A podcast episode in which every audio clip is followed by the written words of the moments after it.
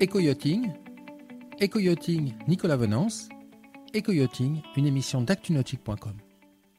Bonjour et bienvenue à vous sur actunautique.com, Nicolas Venance. Sur le Yachting Festival 2019, les multi-motorisations hors bord font tourner les têtes. Là, je suis sur le stand Capelli Yamaha Marine France. Et alors, euh, devant moi, un Capelli, euh, un Capelli Tempest 44 avec trois moteurs V8 425 chevaux. Je vous propose avec Xavier Angelbert, responsable technique régional chez Yamaha Marine France, de tout savoir un petit peu sur cette évolution, ce développement des, des multimotorisations euh, hors bord. Xavier, bonjour. Bonjour Nicolas.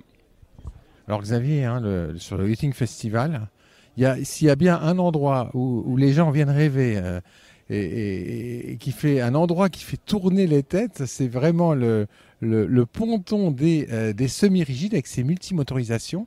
Euh, euh, il y a quelques années, on n'en voyait pas tant que ça.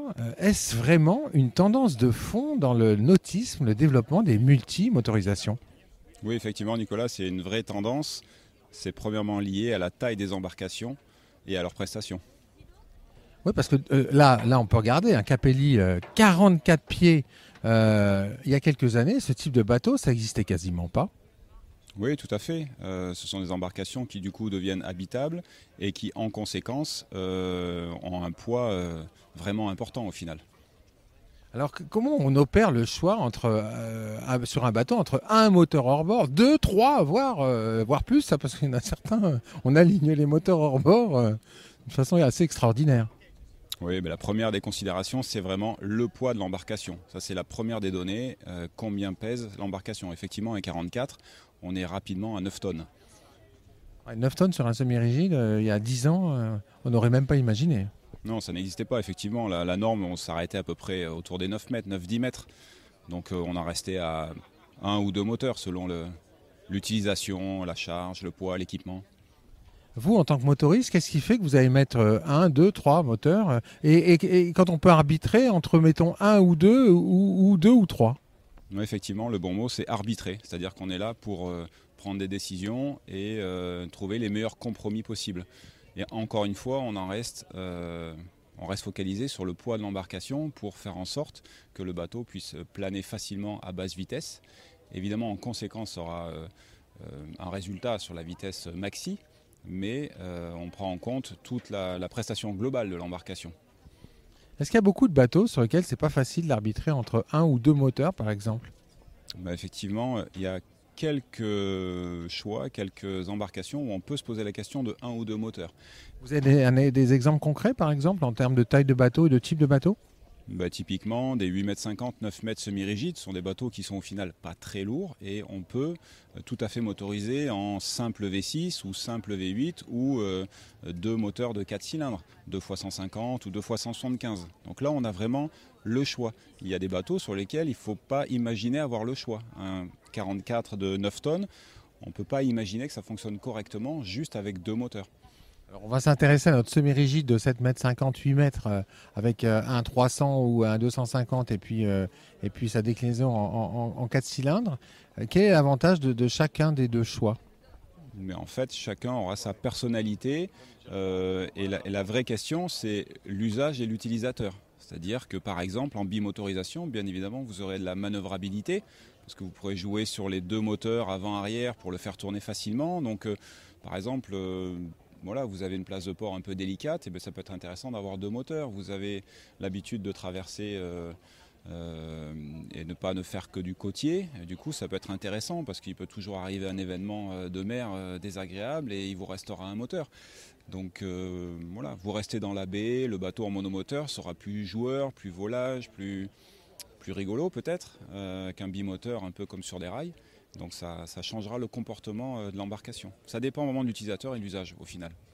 Alors ensuite, quand, euh, quand on voit des bateaux euh, bah, comme notre, euh, voilà, notre Tempest avec ses 3 à 425 chevaux, alors si vous me dites, ouais, il faut trois moteurs, alors qu'est-ce qui fait qu'on va mettre euh, 3 425 ou, euh, ou 3 euh, 375 Il y a plusieurs paramètres, mais le client reste quand même le décideur. Quand, on passe de 1 à 2 moteurs, quelle est l'implication au niveau de la, structure du bateau? Je pense aux réservoirs, des questions idiotes, hein, les réservoirs, les batteries, euh, l'équilibre général des masses? Oui, effectivement, euh, l'équilibre des masses c'est une chose, mais c'est surtout l'équipement. On n'aura pas euh, les mêmes équipements internes au niveau électrique et carburant entre un simple moteur, un bimoteur, un trimoteur. C'est pas le même rigging comme on l'en appelle. Alors ensuite, si, notre bateau si notre bateau euh, est proposé avec trois moteurs, mais qu'on a une possibilité de quatre, de quatre moteurs, c'est quoi le, gain marginal que l'on va obtenir, Xavier Angelbert, avec ce moteur additionnel dont on pourrait très bien se passer quelque part? Alors, en fait, euh, la question, je me permets de te la reformuler parce que on va pas pouvoir se dire, tiens, si j'en rajoutais un, structurellement, on ne peut en mettre que trois.